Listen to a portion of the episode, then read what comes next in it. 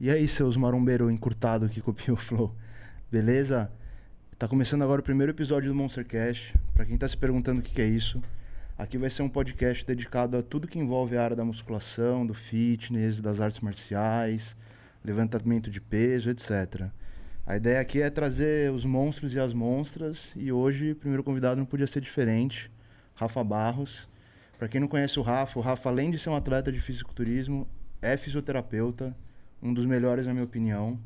O Rafa tem muita experiência com, trabalhando com atleta, né, Rafa, de bodybuilding. É, alguns nomes que já passaram com o Rafa, só para vocês terem uma ideia. Rafael Brandão, Horse, é, Thiago Santisteban, Japa Morfo. Quem mais de. Tem a Lala, Karen Brandão, a Carol Sanches, Jaque Cury, enfim, a, a, lista é extensa. E o Rafa também já apareceu nos canais famosos aí na BTV, na Madrugão Suplementos, no canal da Dragon. Então, assim, é um cara que vai ter muito que agregar aqui. Vai, vamos bater um papo legal sobre fisiculturismo, fisioterapia. E, Rafa, primeiramente agradecer aí pelo, por aceitar o convite. Obrigado por estar aqui. Bom, obrigado, obrigado pelo convite, Ed. Sempre está um prazer é, estar do seu lado aí junto né, nesse projeto agora. E, cara, exatamente isso que você comentou, né? De já ter atendido vários atletas também, não só do bodybuilding, mas também de outras, outras modalidades do esporte, né? De esportes em geral. E já tô nesse ramo aí já faz um certo tempo, porque eu já eu comecei a competir é, em 2015, né? Então, a partir dali, comecei a conhecer toda essa galera e comecei a viver de fato o esporte, né? Então, para o pessoal que vai começar a acompanhar aqui o, o podcast, fiquem atentos aí que vão vir só as, uhum. só o mel do, do esporte, né? E Rafa, o que, que veio primeiro para você? Foi a fisioterapia ou foi o bodybuilding? Cara, foi um misto, porque quando eu entrei na faculdade, é, eu vim do skate, né, primeiramente, então era super magro assim. E aí eu vim do skate, cara, é, já meio desacreditado do esporte e tal. E aí eu gostava muito dessa parte física de uma maneira geral, assim, já tinha feito outros, outros esportes, futebol, karatê, mas eu comecei a perceber e ver que todos os atletas iam meio que para um para um, vamos dizer que um ponto inicial, que seria o treinamento, né? Eu via muitos atletas da gringa, assim, os caras eram muito bons na parte de preparo físico, e aí eu comecei a perceber que a musculação tinha uma importância muito forte nisso. E aí eu comecei a praticar musculação. É... E aí, quando eu entrei na faculdade, que eu tinha quebrado o braço por causa do skate e tal, e quando eu entrei na faculdade, eu percebi que a faculdade explicava muita, é, muitas coisas que eu fazia na musculação e eu fazia sem saber. Uhum. E aí comecei a entender muito a teoria com a prática e achei aquilo ali sensacional. E aí comecei. Então, na verdade foi meio que em conjunto, é. assim, sabe? Comecei a fazer a musculação junto com a, a, faculdade. a faculdade. E aí, depois, mais pra frente, foi uma questão de tempo para eu começar a treinar melhor, cada vez mais empenhado, com mais qualidade de exercícios e tudo mais. E como foi essa transição, Rafa, de tipo ser um marombeiro, um cara que fazia musculação, para você falar não vou competir, vou subir num palco? Cara, isso daí foi muito é muito reflexo do esforço, é meio clichê falar isso daí, mas é muito reflexo do esforço, porque quando eu ingressei na musculação, eu gostava sempre, assim, antes, né, até no skate mesmo, gostava de fazer tudo no extremo, assim, né? Então, pô, andava de skate, pô, andava de skate 14 a 16 horas por dia, fritando ali o dia inteiro naquilo, alongava, fazia tudo em prol do skate. É... E aí, quando eu entrei na musculação, eu queria fazer o extremo da musculação. Então, uhum. queria fazer totalmente a dieta, totalmente o descanso, toda, toda a parte de treino e tal. Então, assim, eu percebi que quanto mais eu me dedicava àquilo, mais resultado me dava. E aí eu cheguei natural, assim, com 89, 88 quilos. Então, já tinha um shape que, pô, se o pessoal olhava na praia, não era ruim, sabe assim? Vamos uhum. dizer, de passagem. E aí, quando eu olhei isso, eu falei, pô, ainda mais que em 2015 tinha iniciado bem a Men's Physique, aquele boom, né? A Men's Physique começou acho que em 2012, 2013, mas em 2015 ela começou a ter uma amplitude muito maior. E aí eu olhei aqueles shapes assim que eram mais slim falei, putz, meu, só precisava de mais volume para poder conseguir bater os caras, sabe assim? E aí eu peguei um campeonato lá, era o Mr. Santos, inclusive, na época. Apenas. É, um campeonato forte, né? É. é. que assim, agora virou muito forte. É. Mas na época, como tinha o, o a IFBB ainda, agora é NPC o Mr. É. Santos. Então ficou absurdamente forte. Antes era só forte, agora tá absurdamente. É, é o Mr. Santos é um campeonato muito tradicional. Ele era país, né? tradicional, né? mas assim, não é que eram os melhores atletas uhum. do Brasil em, naquele campeonato, né? Que aí era mais o brasileiro e o sul-americano, que eram os dois absurdos. Mas aí, putz, um nível surreal, imagina, eu nem competia focando em competição, então nem, nem treinava focando em competição. E aí eu comecei, aí eu falei, pô, vou subir. Aí eu subi naturalzão e tal, só fiz uma finalização lá e subi. Fiquei em 16 tipo, meu, natural. absurdo, assim, natural. natural, é. Mas assim, longe de, sabe, qualquer coisa, sabia nem posar direito e tal, enfim. E aí, cara, quando eu subi nesse primeiro, eu falei, nossa, putz, que animal, assim, a vibe. Puta, aquele lance de você ficar no backstage ali, se resguardando, sabe, para poder é, competir. Então, achei do caramba. E aí eu falei, pô, no outro ano eu vou tentar já, né, focando nisso. E aí comecei, mas comecei na mens, assim, inicialmente. E falando em preparação, né, Rafa, você tem uma história muito, muito curiosa, eu diria que saiu até nos canais, né? Na Madrugão, na BETV. Conta essa história pra gente. Foi, aquilo ali foi uma loucura. Foi. Então, nesse período eu subi 2015, depois 2016 e 2017. Uhum. Só que 2015 e 2016 foi mens. Uhum. Né? Então, e sempre gostei de treinar muito perna por causa do skate. E aí a, a perna tinha uma certa, uns certos cortes, assim, né? não tinha nem volume, mas tinha um certo corte. E aí, 2016, competi na mens, estreantes, paulista, não fui muito bem. É, e aí eu, eu, peguei um coach assim no início de 2017 que, putz, o cara olhou e falou: Meu, se você quiser dá pra subir na Classic, porque sua perna, inclusive, ela engole o superior. Eu falei: Pô, então interessantíssimo, né? Porque, querendo ou não, eu vou conseguir utilizar disso no palco, né? Então, beleza, vamos embora.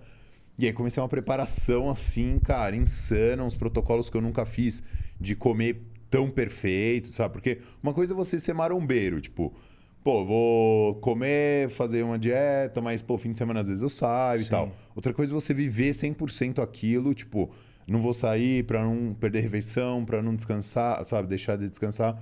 Então, assim, é uma pegada totalmente diferente. Assim, é. quem compete para quem só treina compara, é um né? penhasco, né? né? Então, assim, é... quando eu comecei a é, preparar, na verdade, para 2017 Cara, eu entrei num, num nível de, de foco, assim, muito forte.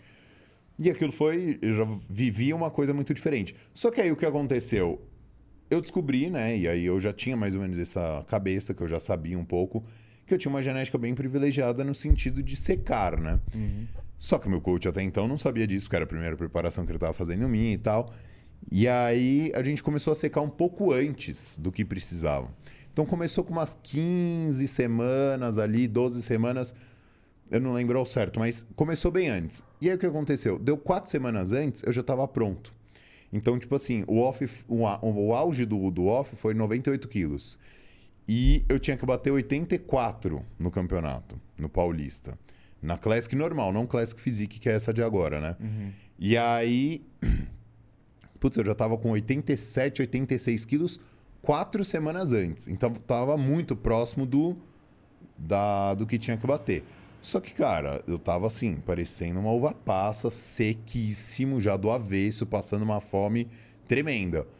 E aí o que aconteceu? Quando chegou na semana da finalização, que era o mais importante, cara, eu surtei num nível assim tremendo.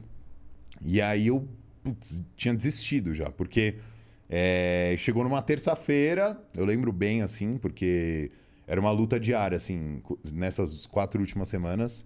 Eu tinha tido uns deslizes já antes uhum. na dieta, por não aguentar sustentar esse peso, porque não era o meu normal. É... E aí tinha uns deslizes, tipo, ah, comi mais pasta de amendoim, comi mais bolacha de arroz e tal. Mas eram umas coisas que, pô. Nada irreversível, né? É, nada irreversível. Que, putz, sei lá, mantendo o restante e ir embora, sabe assim? Ia conseguir chegar igual. Só que eu já estava apresentando sinais de compulsão alimentar ali fortíssimos, né?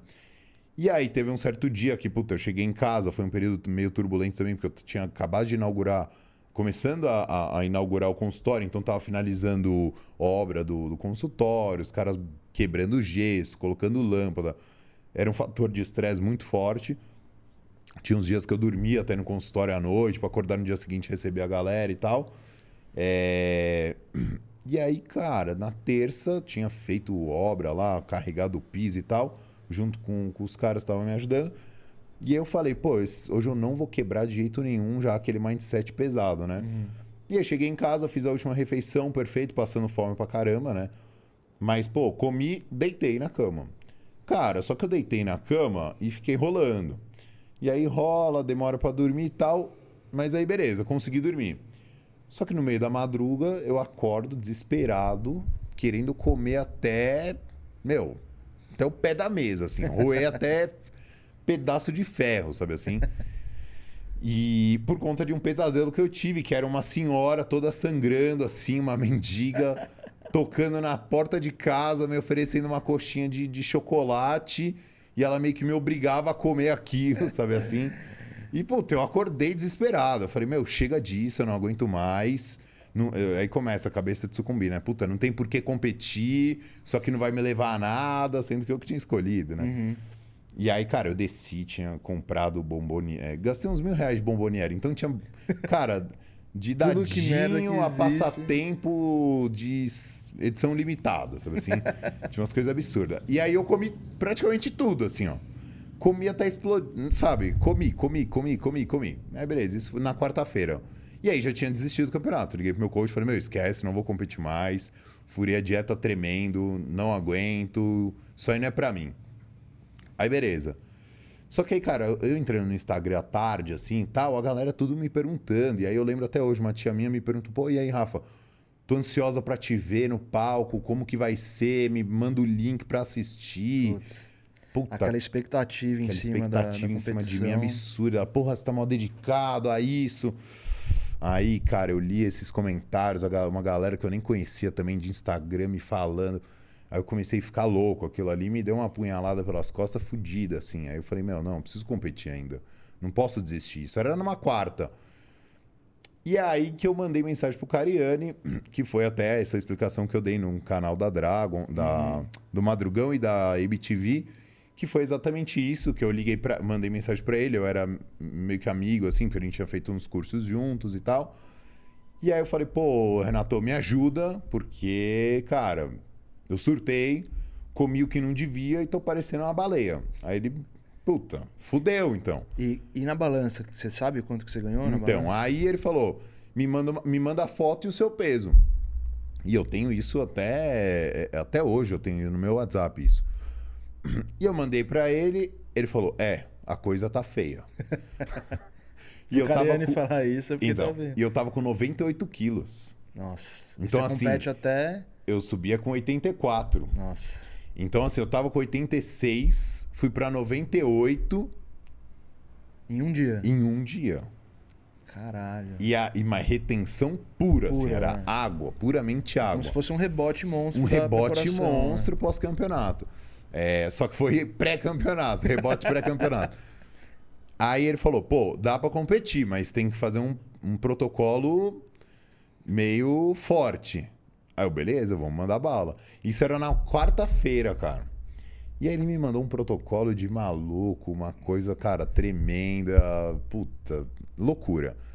E aí eu, chegou na sexta-noite, tanto que ele falou, só, é, vai, vai pesar na sexta-noite para poder conseguir fazer o máximo de coisas possíveis durante o dia. Aí beleza, aí eu fui na sexta-noite, cheguei lá 83,5 kg. Nossa. Ou seja, de quarta tarde para sexta-noite eu consegui perder mais de 14 quilos, porque tava, 80, tava 98 e bati 83,5. Então, assim, foi uma loucura, sumiu o meu shape, porque... Não, respondeu como Não devia. respondeu, eu comecei a carbar, não mudou nada, porque, putz, eu tava num nível de depletação ali tremendo, então foi responder depois de três semanas, assim, eu mantendo, comendo depois do campeonato. E foi até o campeonato que o Cariano foi competiu e ganhou ainda por cima. Então, ele, tava, ele ia competir. Ele estava me então. ajudando, competindo Nossa. e ainda ganhou. Então... Não, mas olha que foda essa história, né? Porque hoje o Renato recebe muita crítica dele ajudar os outros por hype, dele querer filmar tudo que ele faz ajudando os outros.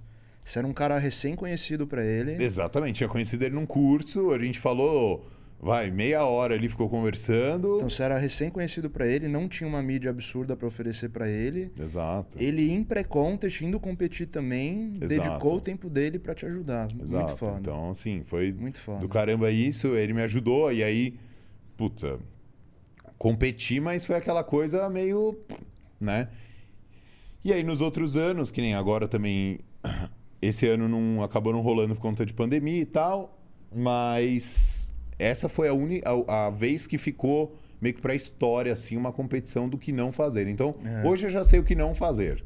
E Rafa, dessa história que você teve, assim, dessa compulsão, você aprendeu alguma coisa? Ficou algum aprendizado? Sim, sim, isso foi fortíssimo, porque eu julgava muito a galera que falava, não, eu não consigo fazer dieta direito.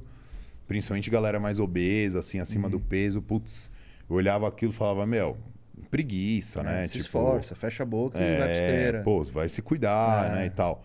Só que, cara, quando você tá num déficit calórico, ou quando você tá num hábito de comer besteira muito forte, Uhum. aquilo te bloqueia, entendeu? Então, você toma umas atitudes que, putz, não é muito você, sabe assim?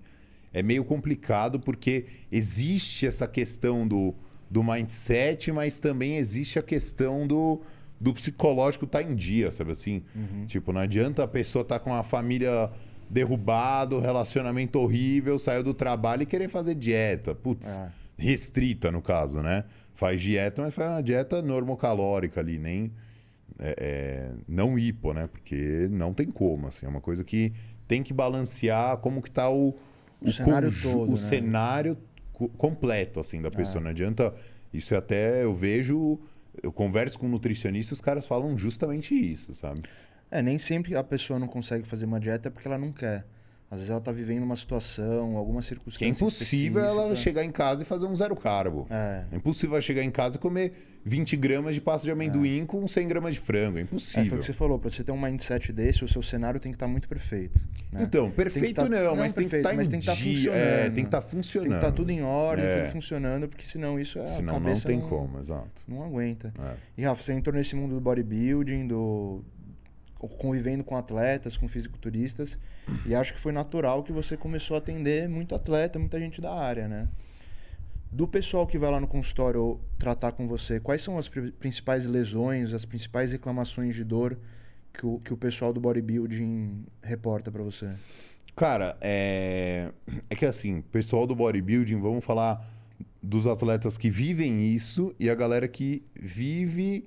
Os maromba, né? Os atletas e os caras. É, mas não, mas tem a galera que é atleta, mas que não vive 100% do esporte. Sim, então, pra te dar um exemplo, tá? É diferente eu atender, igual a gente falou lá no começo, pô, Rafael Brandão, o Giga, Ah, não sim, sei quem isso tal. é outro nível, né? É, e, por exemplo, atender uma paciente que eu tinha que, pô, ela era professora e ela tinha dor no ombro porque era a mão que ela ficava dando aula escrevendo na lousa o dia inteiro. Uhum. Entendeu? Então, assim, só que ela competiu, body fitness, ganhou o Pro três vezes já e recusou, porque eu não queria viver isso, mas é assim, é diferente, entendeu? Esses atletas mais alta performances, é, mais alta performance, é muito mais fácil trabalhar, porque é, querendo ou não, você consegue saber certinho o que está acontecendo ao longo do dia todo dele. Porque ele não tem tanta oscilação. É diferente de um cara, por exemplo, que é, trabalha com mercado financeiro e atleta. Puta, o cara tá ali sob um estresse extremamente diferente. É, essa questão do nível estressante da pessoa faz com que ela tenha umas alterações inexplicáveis. Então, por exemplo, um dia ele chega com o posterior de coxa encurtado e o outro dia chega com o trapézio. Só que se você for ver, tá tudo funcionando perfeito. Só que travou inexplicavelmente. Você entendeu? Mas porque o cara tá sob um efeito do sistema autônomo, né? Simpático, que é de estresse muito forte. Então aquilo ali, querendo ou não, vai gerando alterações da vasodilatação do cara e consegue gerar um encurtamento muscular mais evidente. Mas assim, dos atletas alta performance total, o principal é o erro por excesso. Então, Tá. por exemplo, justamente por isso, né, pelo fato da pessoa viver mais o esporte, então ela tá descansada, tá se alimentando bem, a parte hormonal tá funcionando ali, cara, com perfeição, você não tem alteração de humor, de, de nível de estresse tão tremendo. Então, o que acontece? É, a pessoa acaba errando por a mais. Então, por exemplo, um atleta que tem deficiência no peito, geralmente, né? Que é o que mais tem, o cara treina peito demais na semana, corre o risco de romper. E é o que mais acontece. Entendeu? É, mulher, que né, no fitness hoje em dia o wellness é o que tá bombando. É, treina glúteo demais, tendinite do glúteo. Então, assim, tendinite do glúteo e ruptura do peitoral é o que mais acontece hoje dentro desses atletas mais alta performance. Né? Agora, essa galera que tem uma profissão e ao mesmo tempo treina, faz dieta, segue aquela, aquele lifestyle, aí é um pouco diferente. Depende muito da pessoa, assim. Mas a maioria é dor no ombro, coluna e joelho. Isso é o padrão. E focando nos atletas mesmo, o pessoal que compete, sobe em palco, você enxerga algum tipo de tendência de lesão por categoria? Tipo, os men's physique geralmente tem isso, os body geralmente tem Sim, com isso. certeza. Porque é, você pega a categoria Open, os caras, né, que seria vai, os bodybuilders, qualquer pesagem, mas a categoria bodybuilder em si, Aham. né? Os caras trabalham com um nível de carga muito maior e, e o crescimento é infinito. Sim. Então, assim, quanto mais volume, melhor. Então, os caras, meu, é, lesão é, posterior de coxa, aí lesiona tudo, porque é posterior de coxa, peito, é, ombro, antebraço com tendinite, tem várias. é, agachamento, joelho, geralmente tem algumas crepitações que causam dor. Mas aí você acha que é pelo excesso de carga ou é por estar sempre no limite? É porque ali, tá né? sempre no limite. Porque assim, a margem do limite para é, na verdade é, é, são três linhas finas, né? Que é a linha da lesão, a linha da performance e voltando é a linha da, fal da do poderia ter ganho mais resultado.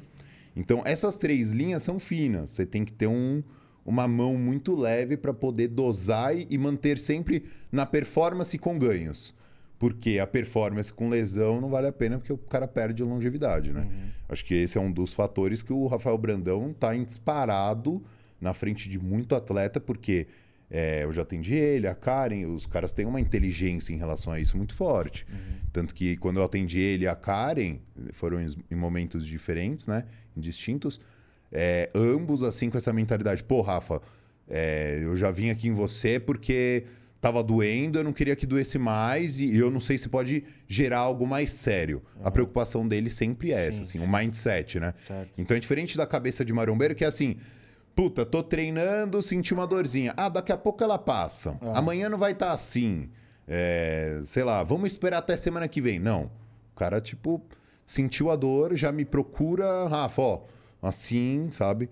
Hoje em dia perdi bastante contato com eles, mas é, por estarem também lá em Curitiba e tal, mas, cara, eles são assim. Tipo, sentiu uma dor, já procura alguém porque não é a área dele, sabe assim? Aham. E as outras categorias? Voltando lá, então, Men's Physique, cara, eu vivi a Men's Physique, Aham. é treino de ombro assim, Infinito, né? infinito, ainda mais no começo, né? Pra construir, né, Pra aquela- construir, até você chegar, por exemplo, num shape do, do Jeremy Buendia, que foi o cara que mais ganhou lá, cara, você tem que espancar o ombro num nível absurdo. Peito e ombro é infinito, sabe assim? Peito, ombro e dorsal.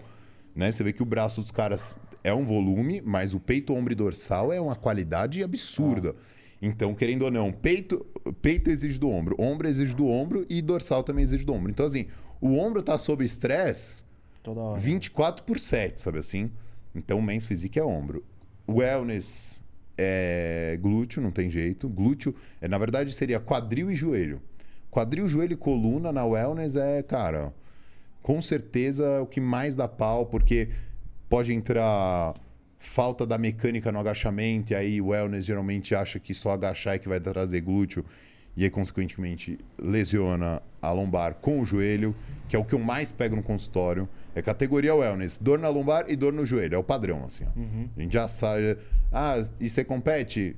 Participo sim. Que categoria? Wellness. Pronto, já, já sabe o que esperar numa avaliação, entendeu?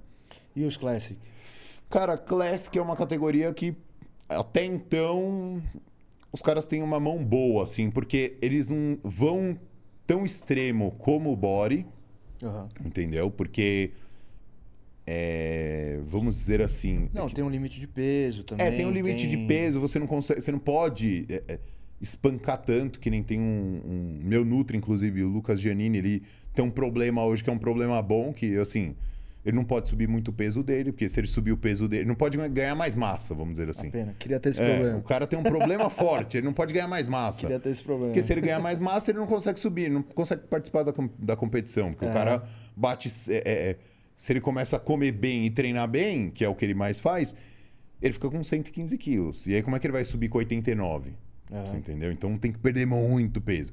Então, o Classic, dependendo do nível, ele já começa a segurar um pouco das intensidades de treino e trabalhar mais a parte de qualidade muscular, é, detalhes, para poder manter o shape muito bom. Então, não necessariamente a intensidade seja absurda, né? Mas lógico, ele entra naquilo lá.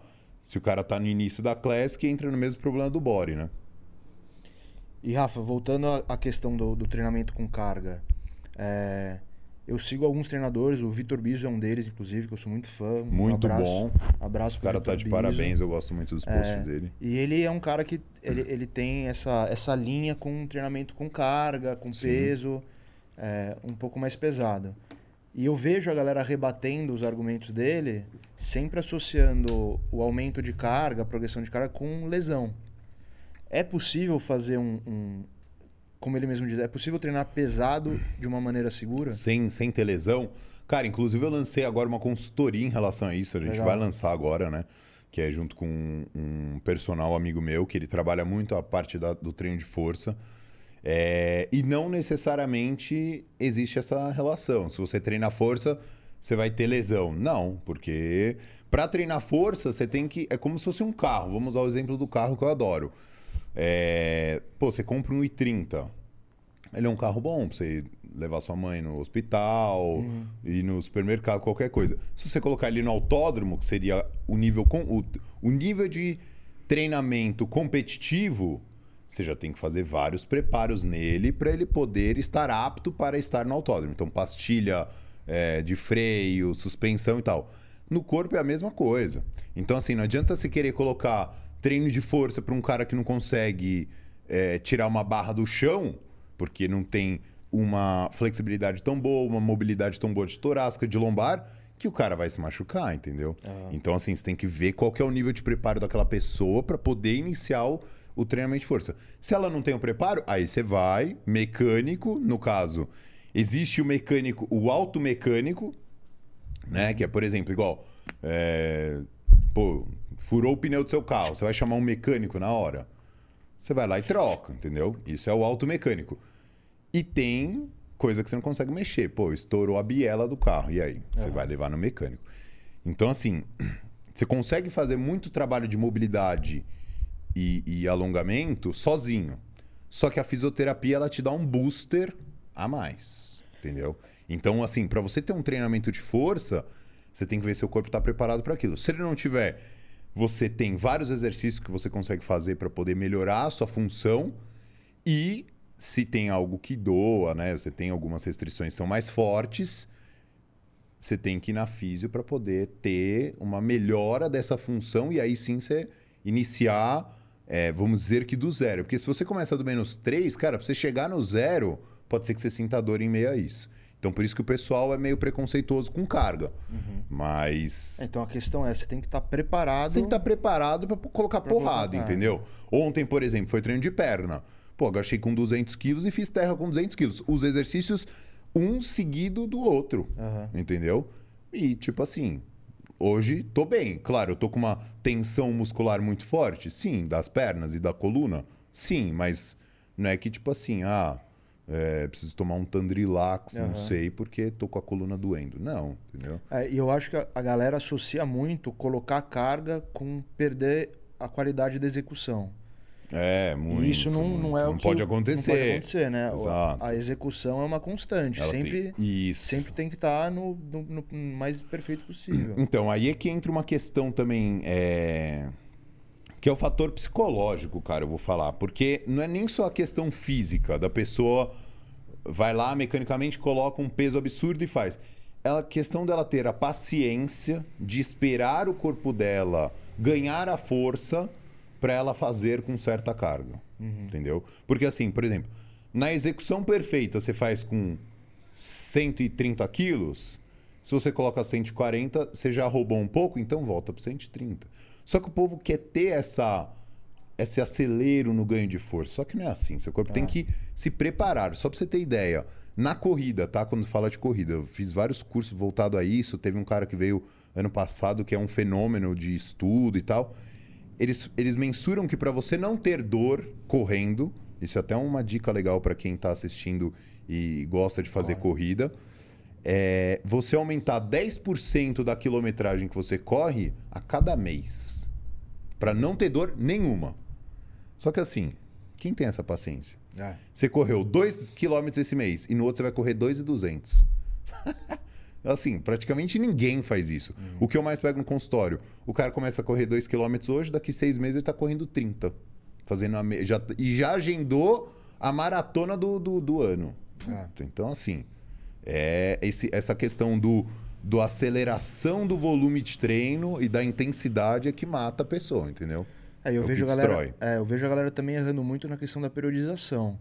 É. Não dá pra você socar um RM todo Todo treino. todo treino, toda hora, toda semana. É. Tem que saber priorizar pra evitar Sim, sim. ao máximo o risco da lesão.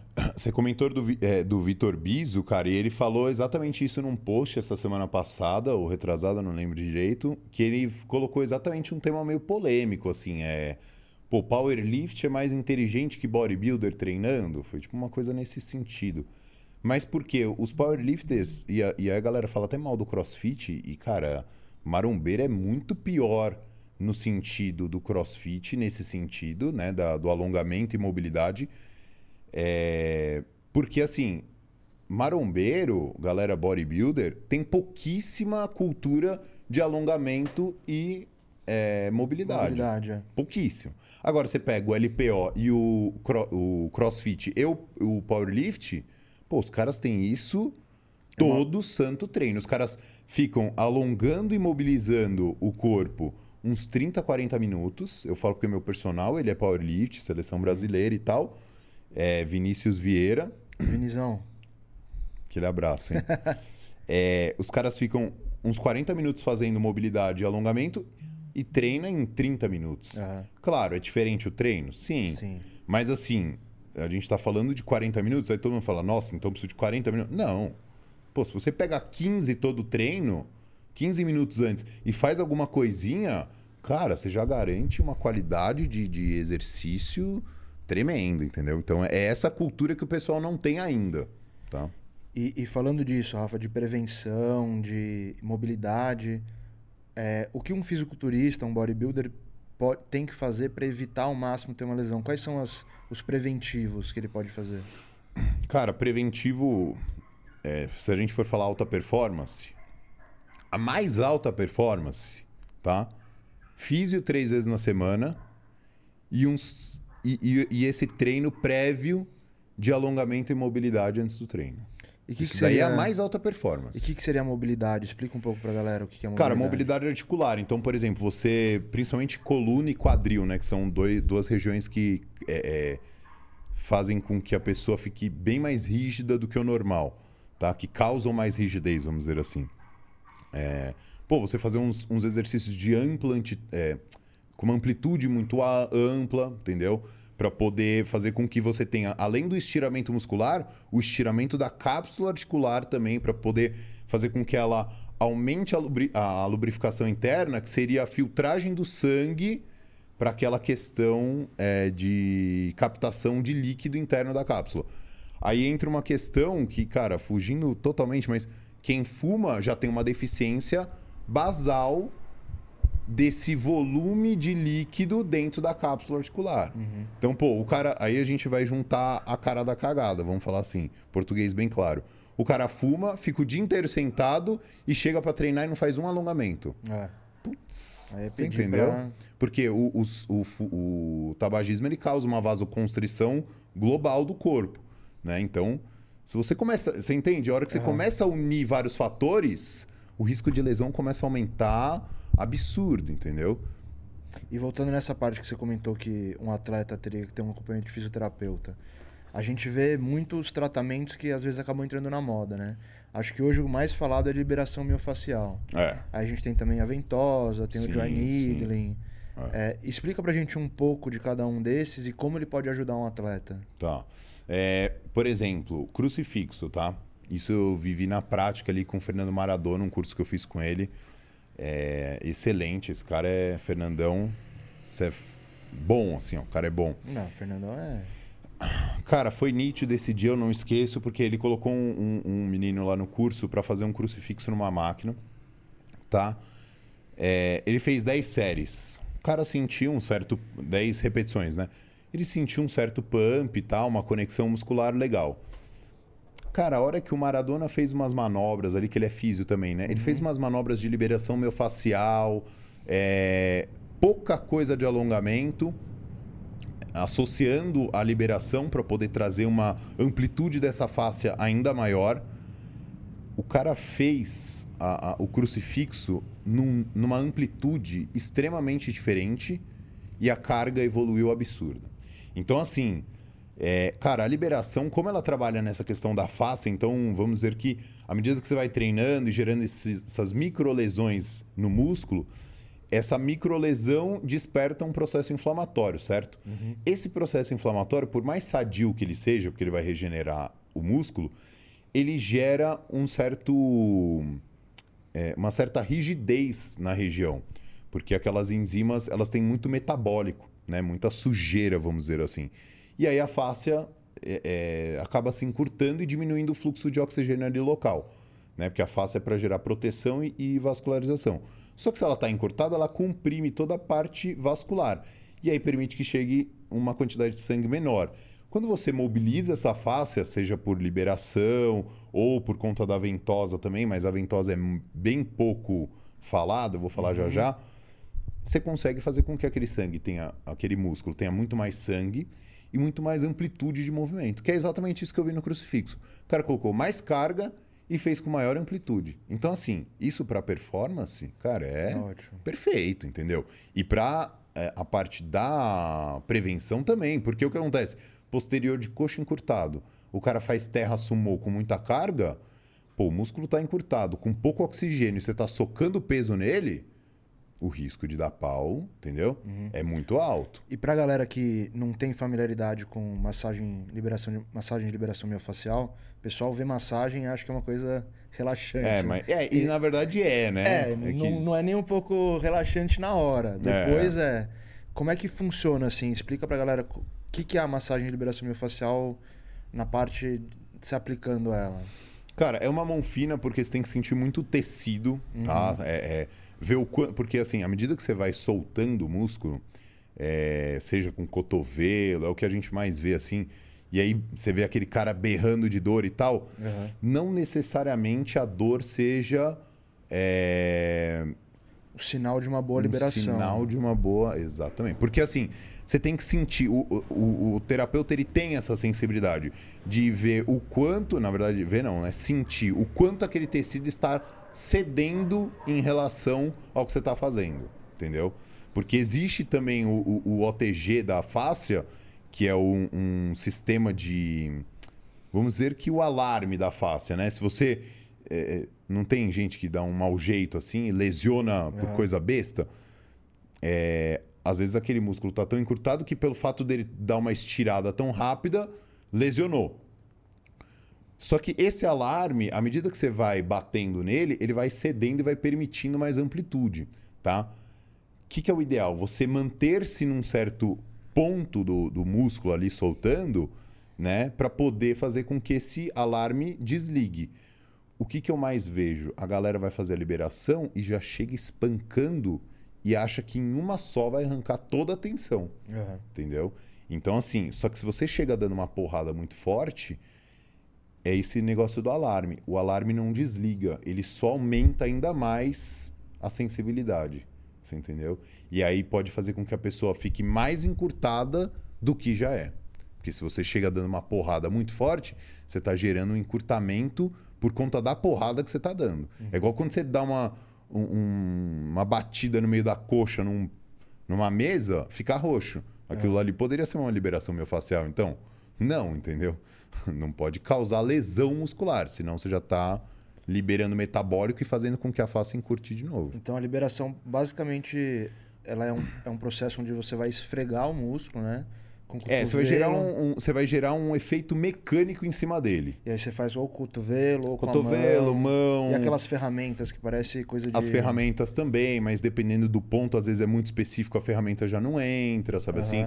Mas, por exemplo, paciente que está com um nível de sensibilidade muito forte, você começa na ferramenta, entendeu? Entendi. Mas assim, o, cara, toda essa parte da terapia manual mesmo, de é, dígito pressão, ou soquinho, né, que o pessoal conhece também, cotovelo, cara, isso daí é- é Melhor que tem. não tem como substituir. Eu tô vendo bastante agora esse negócio da maquininha, pistolinha. Ah, eu ia te perguntar também disso aí. Cara, é muito superficial, é muito, entendeu? É, lógico, ajuda, porque você, é como se fosse um alongamento num ponto específico.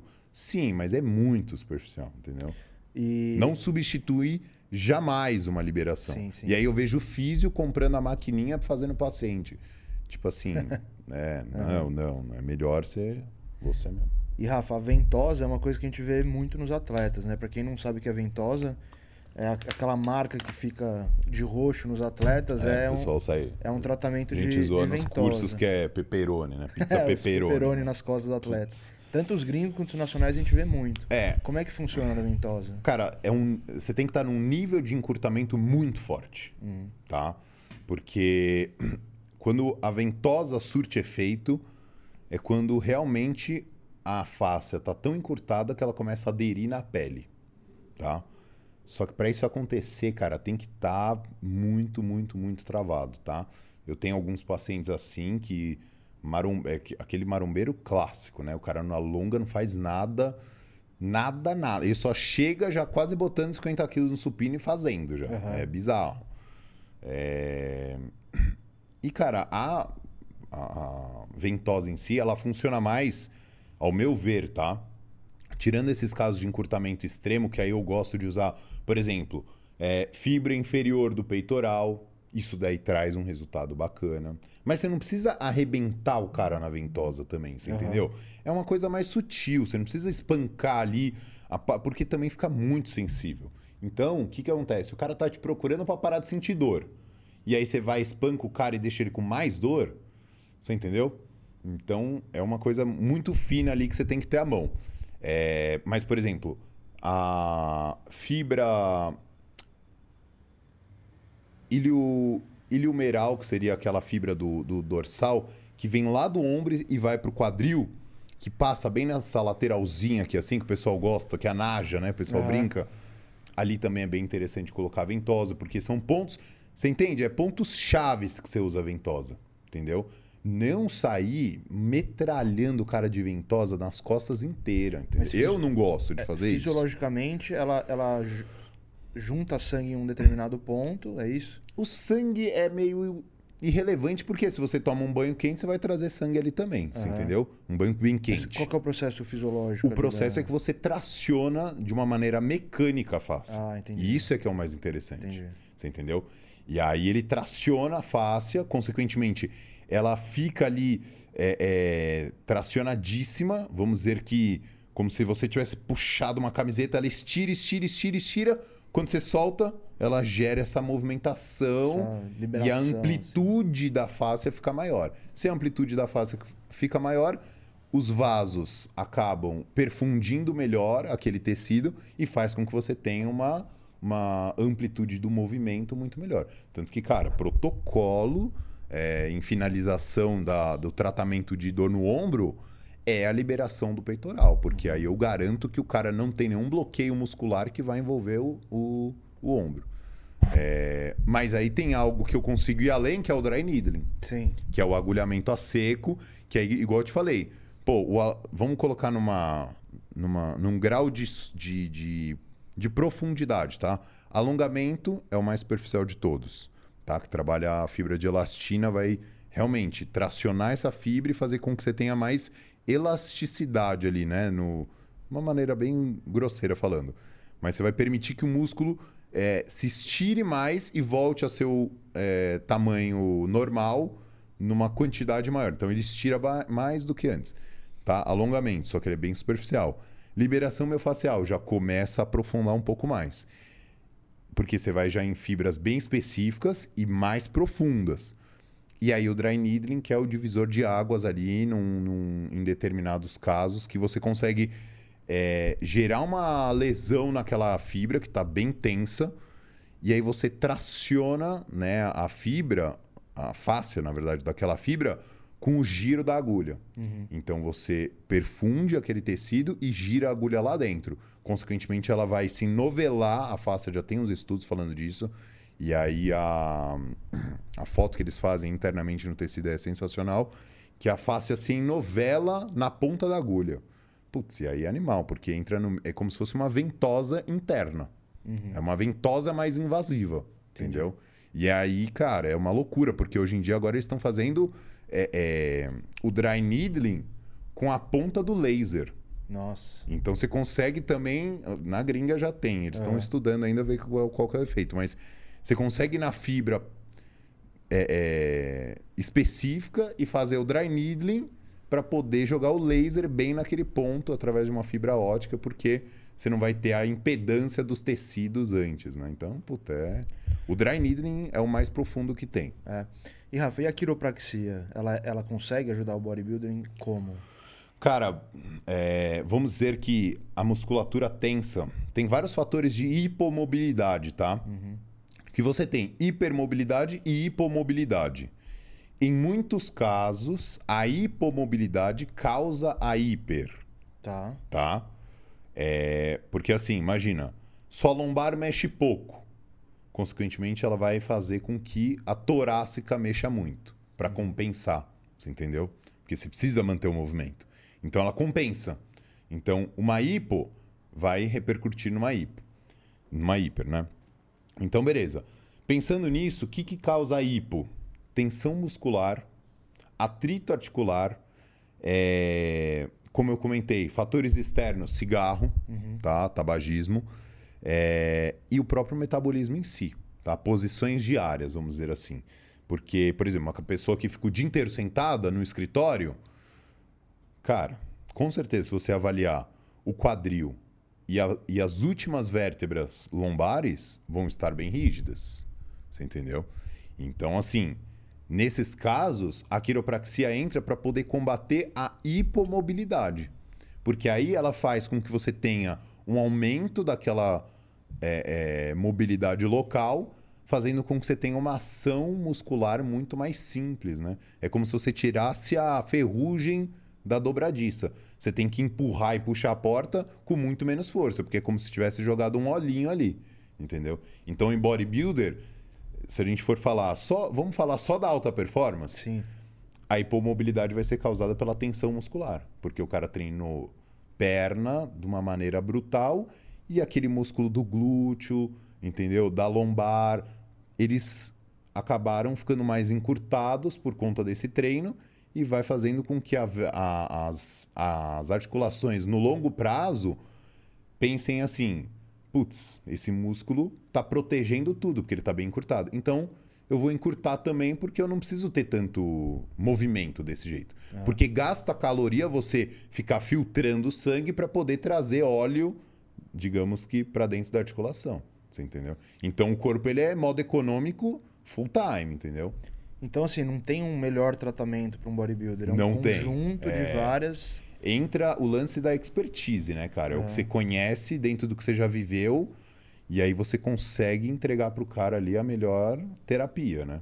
Mas aí a melhor terapia não só é que assim, tudo isso que você tá me falando é como se você chegasse para um mecânico e falasse assim: "Ó, você tem chave Allen?" O cara falar: "Tenho". Você tem chave Phillips? Cada técnica é uma ferramenta. Aham. Entendeu? Qual que é o erro? Achar que tudo você vai tratar com quiropraxia, achar que tudo você vai tratar com liberação. É igual você levar seu carro no mecânico e o cara falar assim, ó, essa roda aqui tem que tirar com chave Allen, mas eu só trabalho com a Phillips. Porra, que absurdo, entendeu? Aham. Não existe isso. O mecânico tem que ter várias chaves. Então é isso. E Rafa, ainda voltando na parte da prevenção, a gente vê muito assim um- al- alguns atletas, o maroma parece um megazord. O cara tá de munhequeira, cotoveleira, cinto, joelheira. É, Qual a sua opinião sobre esses acessórios para para evitar lesões? E o que, que você acha daquele argumento que a galera fala, tipo, ah, se você usar cinto, na hora de agachar, você não vai fortalecer sua lombar. Sim. Então para de usar cinto. É. Qual que é a sua visão sobre isso? Cara, depende muito do nível em que a pessoa está. Por exemplo, se a gente for falar de um bodybuilder, que o cara já tem toda a prevenção, já faz o fortalecimento de abdômen ali, core, vamos, né? Palavra do, momento, core, né? Uhum. O cara treina o core e ele tá agachando pesado, o máximo que ele aguentar sem a, o cinto, melhor. Porque, claro.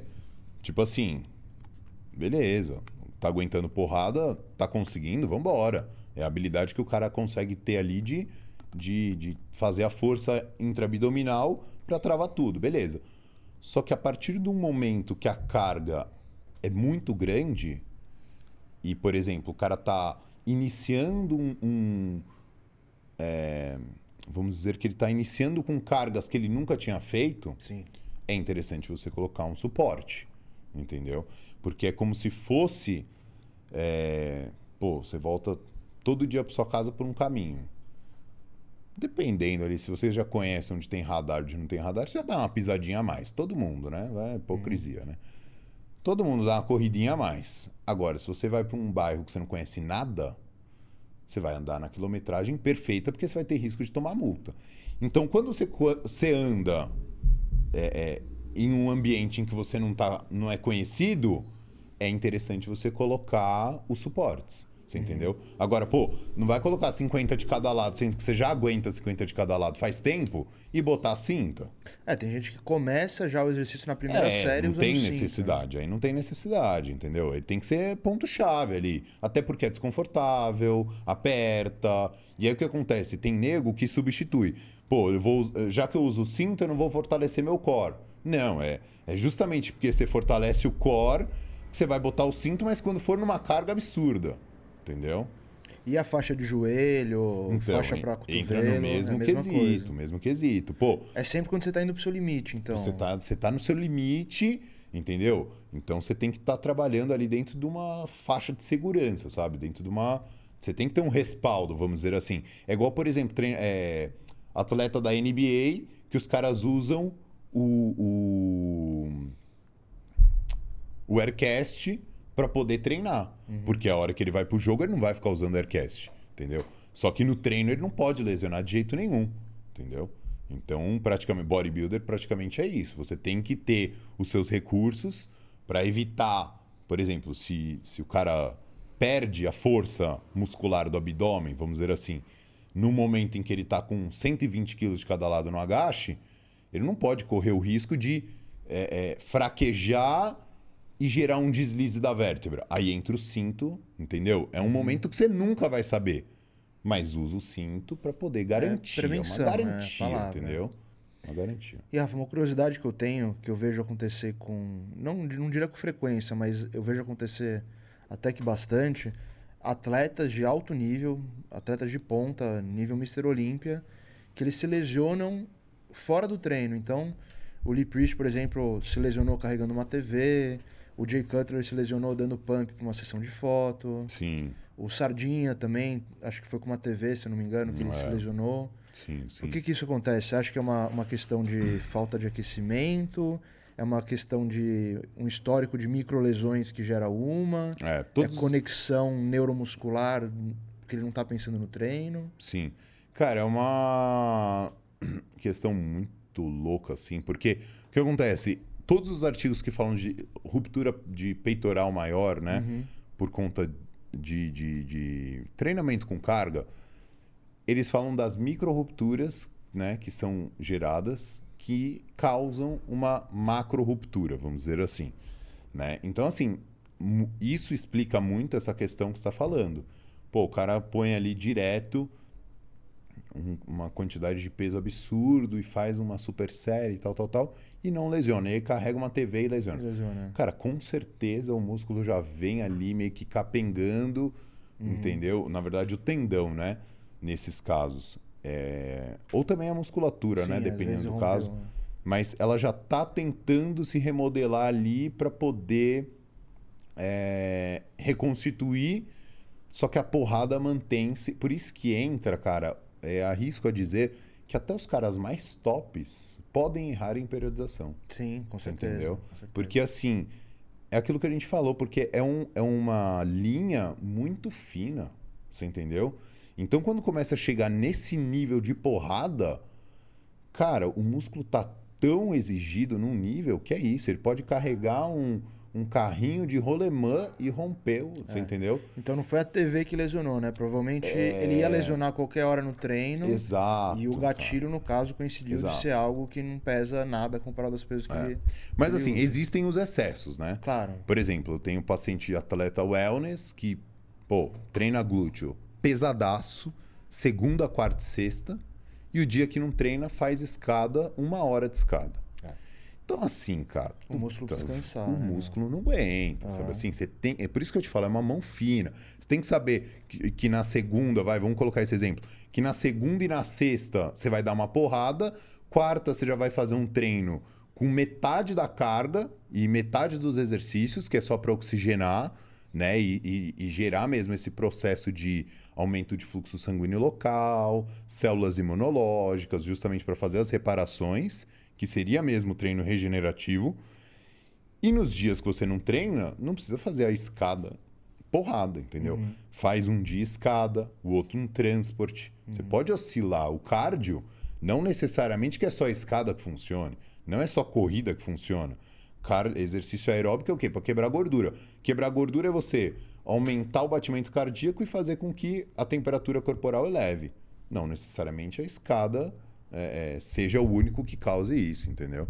Então, tem essas questões de periodização também. Mas o principal é isso. É um nível ali que o cara Tá também, limite, também né? tem que se privar de algumas coisas, Aham. entendeu? Então, por exemplo, pô, eu vejo direto uns amigos se lesionando e nem estão nesse alto nível, mas, pô, fui ajudar minha mãe a carregar um móvel. Puta, meu. Entendeu? O corpo do cara já tá num. Na press... A panela de pressão ali já tá no limite. Você quer colocar mais pressão, vai estourar. Entendeu? Então, também tem isso. O cara chega num um certo nível que o cara tem que se do- privar é, de algumas coisas para não ter risco de lesão. Entre os marombeiros que jogam bola de fim de semana, pelo amor de Deus, cara. Pelo amor de Deus. E Rafa, agora falar de um assunto que todo mundo gosta de ouvir: Aham. anabolizante. Gostamos, né? A galera que já virou a cabeça, tudo. Todo mundo, né? É, Rafa, assim, tem vários mitos e ou talvez verdades relacionados ao uso de anabolizante em lesões. Aham. Tanto na parte de tipo perfil da droga, então, por exemplo, a gente escuta muito falar assim: ah, o estano seca as articulações, Sim. a deca lubrifica. Sim, sim. E também a gente escuta outras coisas do tipo: ah, você vai usar anabolizante, você vai ficar muito forte, seu músculo vai ficar muito forte, seu tendão, sua articulação não vai acompanhar e você vai se lesionar. É. Tanto na parte teórica quanto na parte prática, qual é a sua visão sobre, sobre isso? Cara, tem alguns protocolos que eu vejo que, de novo, né? Português bem claro, é a cara da cagada. Porque quando a pessoa envolve estimulante, drogas que fazem com que você tenha um ganho de força muito alto é, e ao mesmo tempo um nível de oxigenação muito alto, cara, é bem complicado. O cara tem que ter a mão mesmo para poder dosar e manter justamente isso tudo que a gente está falando de manter mobilidade, flexibilidade, tal, tal, tal, porque assim, a potência muscular vai se tornar algo tremendo, entendeu? Então, é igual você dar um um fuz, um AK-47 pra um cara. Eles, puta, ele tem que ter um psicológico forte, senão ele vai querer sair matando todo mundo, entendeu? Então, é isso. Nesse sentido das drogas em relação a desenvolvimento muscular. O cara vai fazer um protocolo que é muito bom? Sim, ele vai te trazer um problema muito bom, que é ganho de força, ganho de massa e regeneração muscular muito rápida. Só que ao mesmo tempo ele tem que se preocupar com a questão da prevenção. Tanto que todos os caras, quando envolvem uma performance muito maior, a preocupação do cara não é mais é, esse ganho excessivo, mas sim também a preservação do que ele está ganhando. Aham. Ele divide um pouco dessa atenção. Pô, eu tô ganhando, como que eu faço para ganhar? Mais, né? Porque é sempre uma, uma vontade absurda ali. Quero mais, quero mais, quero mais massa, quero mais força, quero mais isso, mais volume. Só que ao mesmo tempo ele também tem que se preocupar com como que eu faço para manter o que eu tenho, entendeu? E não me machucar. Porque existe esse equilíbrio entre os dois. Uma vez que você perdeu, vai, vai gerar lesão por conta disso. O ganho e a força e a regeneração são bem mais acelerados do que uma pessoa natural, entendeu? O natural você recupera, sim, mas você pode ter certeza. Se você pega um cara natural e um cara que está anabolizado, é, hormonizado, se os dois treinarem peito na segunda, o hormonizado já está treinando de novo na quinta na mesma intensidade. E o natural está sofrendo com o peito doloridaço ainda.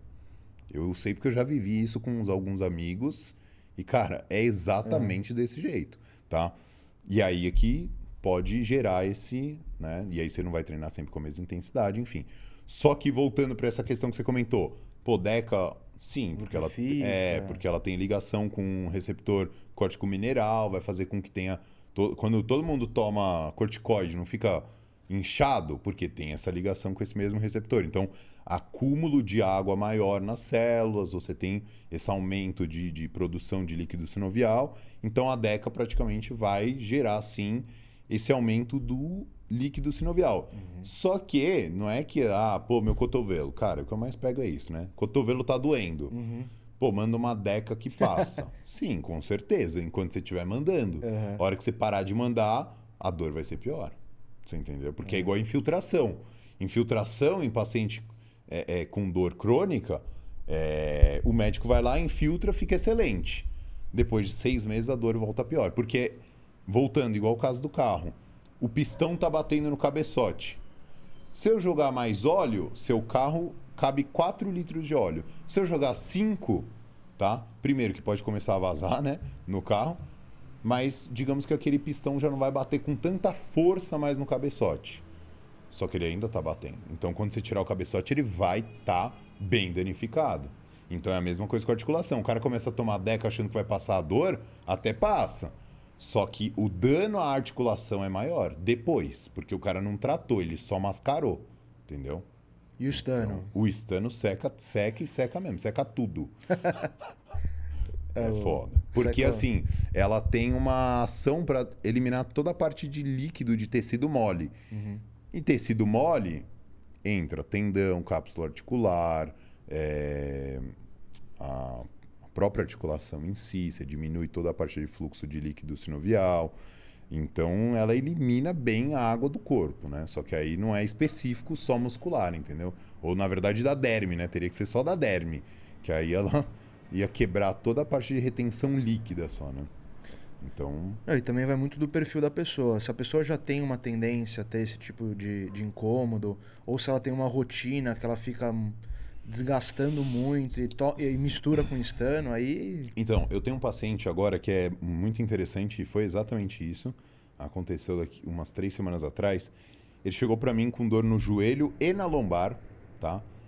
É... E ele não, nunca tinha tido essa dor. É. Nunca tinha tido. Só que o que aconteceu?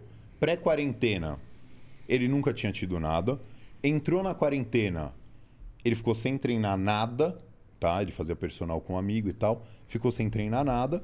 E aí, a hora que voltou da quarentena, que ainda não acabou, mas né, minimizou, ele voltou a jogar. Só que quando ele joga, a dor no joelho é absurda. E aí eu perguntei para ele, mas você começou a fazer algo diferente em meio a essa quarentena? Aí, cara, eu voltei da quarentena, tava comendo horrores, e aí por isso eu passei no endócrino. O endócrino me passou um manipulado. Dá uma olhada.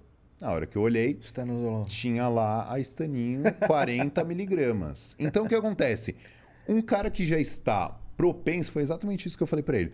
falei, cara, você já tinha é, já ia, você já ia sentir dor, uhum. tá? Se você melhorasse o nível de treinamento do vôlei que você faz, você já ia sentir dor. É porque ele ainda estava em progresso de retorno, por isso que não tinha sentido ainda. É, antes, na verdade, ele estava progredindo aos poucos. Só que como juntou um período sem treinar, tá? Um aumento de peso, fraqueza muscular e uma droga que gera diminuição do líquido sinovial das articulações, Aí veio a cereja do bolo. Entendeu? Não é também que Stano, ai, é a grande vilã uhum. e tal, tal, tal. É, se fosse, não é Cara, tanta gente não é usar, assim, é. entendeu? Não existe terrorismo, ah, você não pode tomar Stano. Até pode. Só que assim, curto período, estando tudo em dia, Exato. sabe assim? É aquela questão do cenário que a gente comentou, né? Exatamente, o, o lance do cenário. É um cara que esse meu paciente fica sentado parecendo um, um tatu bola, para não falar outra coisa, entendeu? Um curumim na cadeira. E aí, putz, uma postura horrível, você entendeu? Como é que essa articulação vai, vai respirar, entendeu? Se ela já fica encurtada o dia inteiro, ainda com uma estana para tirar mais líquido, sendo que nem tem tanto. Putz, aí ferrou, você entendeu? De novo entra na questão. Um, um conjunto de coisas que fazem a bomba estourar. Aham. Entendeu? É, a- é, é, é um aumento da pressão na panela que faz ela estourar. E Rafa, saindo dos anabolizantes e entrando nos suplementos, a gente escuta muita gente recomendando glucosamina, É, condroitina, cartilagem de tubarão, é sim, eh, sim. várias coisas. Como que você vê essa, essa questão da, da prevenção das lesões usando esse suplemento? Cara, eu não indico pra ninguém, Aham. tá? E até agora eu não achei, se alguém tiver, me manda, nenhum estudo que comprove por que, por que, que eles usam isso? Pra poder falar que você vai ter uma regeneração da articulação. Então, por exemplo, o que eu mais pego, paciente de artro, é, quadro de artrose no joelho ou quadril, enfim, lombar, e o médico prescreve isso ou orienta a tomar, por quê? Fala que você vai ter um aumento, né? É, na verdade, as, as farmácias, as empresas, né? a indústria da, da- de farmácia promove isso, né? Você vai ter uma regeneração articular. Só que, cara, a, a célula da cartilagem, ela não tem vascularização. Então, como é que você vai fazer uma duplicação celular sendo que você não tem nem oxigênio? É impossível, entendeu? Então, assim, o tecido, ele não... Ele não o, a célula cartilaginosa, ela não sofre meiose. Então, é diferente de um músculo, que ele está toda hora ali se multiplicando. É, então não tem estudo nenhum que fale, é, comprovando que você tem aumento da superfície cartilaginosa das articulações por conta do uso desse tipo de produto. Mas o que, que eles conseguem ajudar, de certa maneira? É essa melhora do fluxo de líquido sinovial da, car da, da articulação, das articulações como um todo. Então, por exemplo, vai, vamos falar de é, uma droga compensatória da estano, seria a condroitina e glucosamina. Aham. Vai, pô, tô tomando estano. No período que eu tô, tô tomando, que vai ser tudo aquilo que a gente falou, vai ser um período mais curto, não vai ficar jogando estano o ano inteiro. Eu ainda jogo uma glucosamina e condroitina pra, entendeu? Me prevenir de fato. Beleza. E, pô, se você tá jogando nesse sentido, top, maravilhoso. Agora, tem uma artrose no joelho, eu quero que essa cartilagem se recupere e eu fique sem a artrose. Vou tomar isso. É impossível. Não faz milagre. Não faz milagre. É impossível. Não vai acontecer. Você vai se frustrar. Entendeu? E Rafa, o pessoal do bodybuilding zoa muito a galera do crossfit, né? E um dos motivos é a questão de lesão, né? Sim, Tem sim. até uns memes que eles fazem, tipo, faça crossfit e deixe seu terapeu- fisioterapeuta feliz, né? É, é, Tem tem, umas umas loucuras assim. Mas, cara, eu vou te falar que o crossfiteiro ele é mais inteligente em questão de mobilidade e flexibilidade comparado ao bodybuilder. Muito mais. Polêmica, hein? É, porque assim, o que acontece? o crossfit, agora, né, também, vamos falar assim, porque é agora. Antes os crossfiteiros eram uns loucos que já chegavam lá, sentando pau, entendeu? Que se for do Brasil e vambora. É, mas agora os caras já estão bem mais conscientes por conta desse nível de treinamento que estão sendo feitos com os coaches de crossfit, né? O, no início foi estourou em 2015, né? Estourou em 2015, bem assim, ó, de É, faz uns. ganhar uns 5 anos que tá bombando uns quatro, bem. É, uns 4, 5 anos. Mas agora que todos os professores vêm com uma qualidade de treinamento também muito boa, eles já entendem essa questão, que não é qualquer pessoa que vai chegar jogando um snatch, overhead, entendeu? Uma coisa absurda ali, porque existem exatamente essas questões de, de limitações individuais, você entendeu? Então, a galera do CrossFit tem mais consciência, você vai num box, o início da aula praticamente todo voltado à mobilidade, ganho de amplitude, liberação, autoliberação, né, no caso. Então, assim, tem um preparo. Você vai numa, numa academia, pô, meu professor montou um treino. Você chega com a fitinha de treino lá, o primeiro, supino 3 de 10. Pronto, o cara já não vai alongar, o cara não vai fazer nada, entendeu? Então, assim, se não tá na ficha, é diferente do cara tá, pegar a ficha e olhar lá. Que ele vai falar, puta, tem esses dois negócios aqui que eu tô negligenciando. Hoje eu vou fazer. Entendeu? Agora, se não tá nem na ficha, o cara nem lembra, assim, entendeu? Então, no CrossFit, você pega o ódio lá, já tem pontuando certinho o que, que ele tem que fazer, entendeu? E aí, se o cara é, é, tem a disciplina, vai ficar bom, entendeu? E se a gente pegar um mesmo cenário, um mesmo atleta que faz as mesmas prevenções, ele na musculação, ele no crossfit. Você acha que o crossfit é mais lesivo que musculação ou é mito? É, aí, que aí se a gente for falar de alta performance, claro que o crossfit, querendo ou não, tende a lesionar um pouco mais por conta do, é, do excesso, vamos uhum. dizer assim. Mas quando eles falam nos artigos, assim, é, tem muita repetição, tem o lance da corrida, junto com o treino de carga. Então, putz, o cara tem que correr, é, faz o terra, depois volta a correr, depois faz o agacho, depois volta a correr. Então, assim, é, é o problema do crossfit é que ele tem o dinâmico em conjunto. Uhum. Essa variação entre os treinamentos, entendeu? O bodybuilder não, querendo ou não, ele está estabilizadinho na maquininha, tem o suporte, tem o apoio, tem a pegada onde colocar a mão certinho. O crossfit é mais roots. É tipo um bodybuilder bem old school, sabe assim? É terra, agachamento, desenvolvimento em pé, né? uma coisa mais bruta, assim, que o cara tem que ter de fato um, um, um preparo e mesmo tendo, é igual Fórmula 1. Por mais que o carro seja um fenômeno, pode dar pau entendeu? Acho e dá pau. Acho que foi o que você falou. No começo tinha muito problema porque eu acho que faltava essa consciência, né? Muito. Eu tinha cara. amiga que me relatava que assim, primeiro dia de treino colocaram ela para fazer um terra. É, exatamente. Com, tipo, sei lá, 100 repetições. E a pessoa não sabe nem agachar pra, Exato, entendeu? e terra, ainda mais o terra é um movimento super técnico, né? Exato. Então, outra coisa também que eu, que eu já ouvi muita reclamação no começo, quando estourou o CrossFit, era de periodização. Então a pessoa agachava e fazia a terra num dia, no dia seguinte às vezes estava fazendo a mesma coisa. Putz, exato. Mas acho que foi evoluindo, né? Muito, a mentalidade muito. É, a mentalidade dos caras assim mudaram, mudou muito, até porque a quantidade de influenciador também, sim, né, sim. em relação a isso, promovendo, porque o CrossFit começou a tomar um rumo é, de uma visão muito negativa, né, Sim, no mundo inteiro. Principalmente a questão da lesão. Exato. E aí a galera já começou a ver isso também e começou a divulgar muito mais o porquê das lesões e tudo mais. Mas se a gente for falar de um cenário hoje atual, a galera do CrossFit é bem mais consciente do que o bodybuilder. Então, resumindo, dá para treinar CrossFit com baixo risco de lesão, dá, é só dá, você dá, ter os mesmos pegar. cuidados que você teria na, na musculação. Exatamente, você tem que então, ter os cuidados. Periodização, Exato. mobilidade, alongamento, prevenção, tudo em dia Sim. Dá para treinar seguro. Dá para treinar bem seguro. Assim como a musculação também. Sim. Tá. E falando em, em, em lesão também, nessas coisas, ó, você que entende tudo disso, você já teve alguma lesão grave, assim? Cara, grave não, mas o que acontece? Como eu comentei lá no início, que eu vim do skate, o skate ele me trouxe um, umas adaptações, né?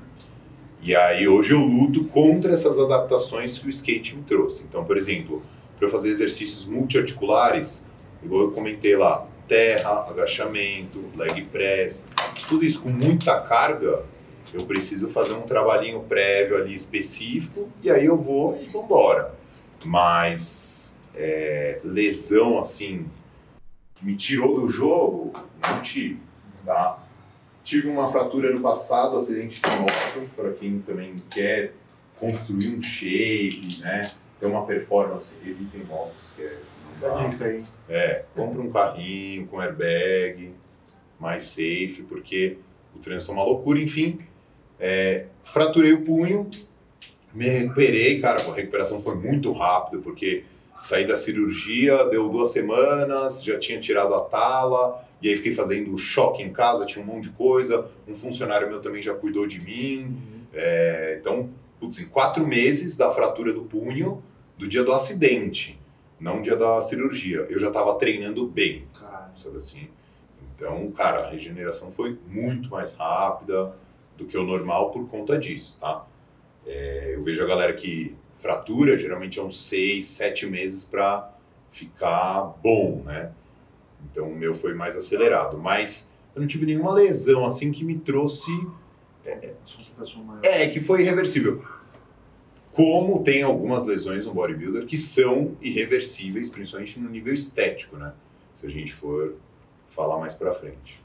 E acho que ficou lição treinar, Rafa. Você teve uma lesão super séria, voltou a treinar em semanas praticamente. Tem gente que fica com uma tendinitezinha, aí fica um mês sem treinar. É importante a gente ressaltar isso, né? Que não é normal sentir dor. É. Tem muita gente que fala, ah, eu sinto dor no- na lombar, então não agacho. Sim. Ah, eu sinto dor no cotovelo, então não faço tríceps tese. É, cara, isso daí é, é o seguinte, tem dor. Igual a gente deu exemplo, cara, siga o Brandão. Brandão, você é a referência. Siga o Brandão, porque assim, teve dor, pô, já bu- bus- busca alguém, entendeu? Já vai atrás, vê o que é. Por mais que às vezes não seja nada, mas, pô, a sua intenção foi boa, você já foi lá, resol... Ah, quis resolver, entendeu? Não é normal você ficar sentindo dor no cotovelo. Não, não só não é normal, como não é confortável. Não, e não é pra sentir. Essa é a grande questão. Pô, tem um paciente que fala pra mim, é, mas se parar de sentir dor é que eu tô morto. Cara, Pô, não. esquece, não é assim, não é assim. Ai, É uma coisa é ter dor muscular porque você treinou bem, outra coisa é você ter dor que realmente perdura e fica ruim, entendeu? E aquilo ali vai se tornando uma bomba porque você vai começar a compensar com outras articulações e aquela compensação vai gerar outra compensação até chegar uma hora que você não tem mais para onde compensar. Quando parou de compensar, cara, vai vir uma dor que vai te tirar do jogo, pelo menos durante uns dois, três meses ali, entendeu? Até você reparar todas essas compensações que foram causadas por uma lesãozinha, digamos que simples, entendeu? É isso, então se você sente uma dor, vai num profissional, tenta entender qual que é a causa da sua dor, trata. E, cara, trata até o fim. Eu tenho um monte de paciente que Isso. para de sentir dor e vai e, e some. Faz uma sessão, já ficou melhorzinho, já para de já ir. para de fazer. Aí você fala, explica, fala, olha, você tem que dar continuidade, porque assim, uma coisa é você chegar com o seu vidro, seu vidro era blindado, tá? Do seu carro. Eu gosto de usar o carro, porque o carro é igualzinho o o corpo humano. Aí foi lá, deram 10 tiros no mesmo ponto do, do vidro e estourou o vidro. Primeira coisa, você precisa reconstituir o vidro. A partir do vidro reconstituído, você precisa colocar as camadas de blindagem de novo. O que, que acontece no consultório? o vidro que era blindado, ou seja, extremamente forte, rompeu e estourou, o cara vai e coloca uma face só de vidro. Tampão, né? Que é só o vidrinho original de fábrica ali. Ah, Qualquer tirinho vai, vai, vai furar de novo, entendeu? Então, assim, a fisio... no caso, né? Aí seria mais a fisioterapia em si. Porque a gente já está falando de um quadro que já teve a lesão, que seria a quebra do vidro. É, A partir do momento que você já tem o vidro normal, o de fábrica, pô, você já não toma chuva. Só que, tipo assim, ele não vai te blindar, ele não vai te proteger de uma bala perdida, entendeu? E aí você precisa manter a físio para ir ganhando os vidros da blindagem. Aí a partir disso você consegue voltar a espancar num nível que você espancava antes. Porque o cara, ele quer só com aquele vidrinho de fábrica já voltar espancando. Vai lesionar de novo, aí vai falar ainda que eu fiz é ruim. Filha da... E, Rafa, dá pra gente afirmar que não existe lesão irreversível ou você acha que tem determinados tipos de lesão que, assim, você vai ter que aprender a viver com isso e... Tem lesão irre- irreversível, e eu vou te dar um quadro agora que você vai entender. Uma paciente minha sofreu um acidente de carro seríssimo, gravíssimo, teve óbito, foi pesado. É, E aí ela fraturou o quadril, tá? Mas não é que ela fraturou a cabeça do fêmur. A cabeça do fêmur fraturou o quadril. Você entende isso? Então, assim, é o que sustenta o fêmur que foi fraturado. Só que, cara, aquilo ali é uma mecânica, é um sistema, é um, é um jogo 3D naquilo ali, que é impossível você chegar ali, colocar uma placa e parafuso e ficar na mesma angulação de antes. Então, assim, aquilo ali é duas coisas. Fra- Se você tiver fratura é, com alteração da, da, da, da parte morfológica, né, que seria a estrutura em si, do ilho, que seria a bacia, vamos falar assim, ah, né, para todo, mundo- todo mundo entender. Então ela fraturou a bacia e o médico reconstituiu a bacia com placa e parafuso. Cara, não fica igual. Não fica igual. E teve um outro paciente meu também que teve um acidente, é, foi um tiro no caso, na escápula. Nossa. E aí o que acontece? Fraturou a escápula no meio e eles tiveram que colocar uma placa e parafuso na escápula. O ombro do cara não fica igual. Porque assim, para você conseguir deixar com perfeição na mesma, ampli- na mesma posição para gerar a, as mesmas angulações e fatores de alavanca é impossível. Impossível. E mesmo com essas, essas fraturas, essas lesões, esses pacientes conseguem treinar? Essa do quadril ainda não, porque ela vai ter que fazer uma prótese agora, uhum. tá?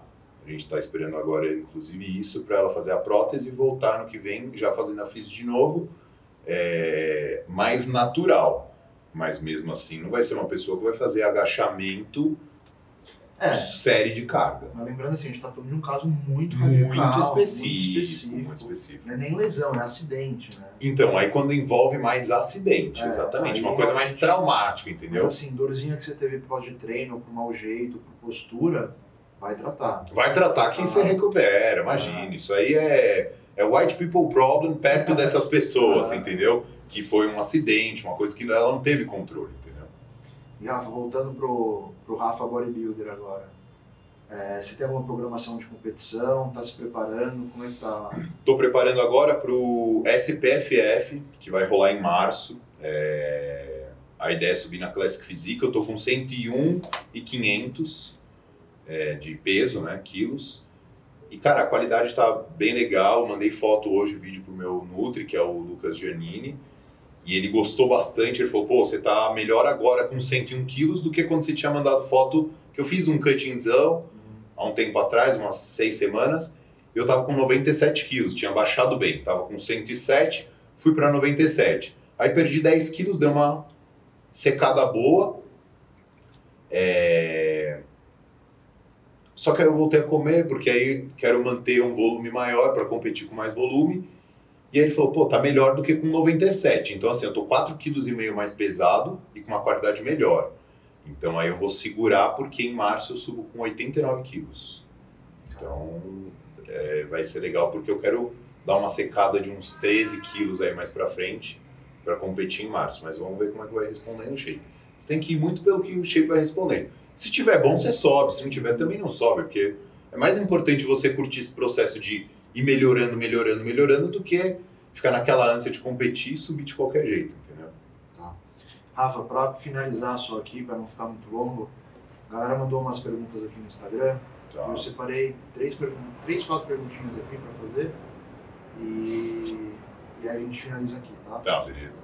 Então, a primeira pergunta que eu separei foi um, alguém que perguntou para você como que foi tratar o Rafael Brandão. Você comentou né, a questão do mindset e tal. O que Sim. dá pra você falar sobre Cara, o Brandão foi em 2018, quando ele foi subir no San Marino. San Marino foi o primeiro campeonato pro dele. Ele tava numa qualidade muito boa. Não chegou a ser tratamento, porque ele não tinha nenhum tipo de lesão, mas as tensões mesmo. Cara, e foi impressionante, assim, porque ele tava numa qualidade muscular muito boa. E olhando hoje, você fala, putz, se ele tava bom essa época, né? Imagina hoje, porque ah é, ele mudou muito, mudou muito. O volume muscular dele é tremendo. E, cara, a pessoa, assim, super humilde, isso foi o que mais repercutiu, é, me destacou, assim. O cara super humilde e preocupado com o que deve ser feito. Então, tipo assim, pô, tá no protocolo? Faz. Se não tá, não faz. Entendeu? É bem robô, bem robótico, assim, o pensamento é, e bem resiliente, porque né, você sabe que tem diversas milhões de adversidades que no momento que você está crucial ali, você pode querer desistir. Só que o cara tava ali, meu, na pegada. É, é. Mindset, eu acho que isso torna ele um dos melhores atletas do Brasil por conta dessa questão. Porque tem, tem uma galera que tem um shape até com mais volume e tal. Só que, cara, a cabeça do cara tá voltada 100% para isso, entendeu? Então, assim, é, não importa o que aconteça, ele vai estar fazendo e vai estar trilhando um caminho brutal.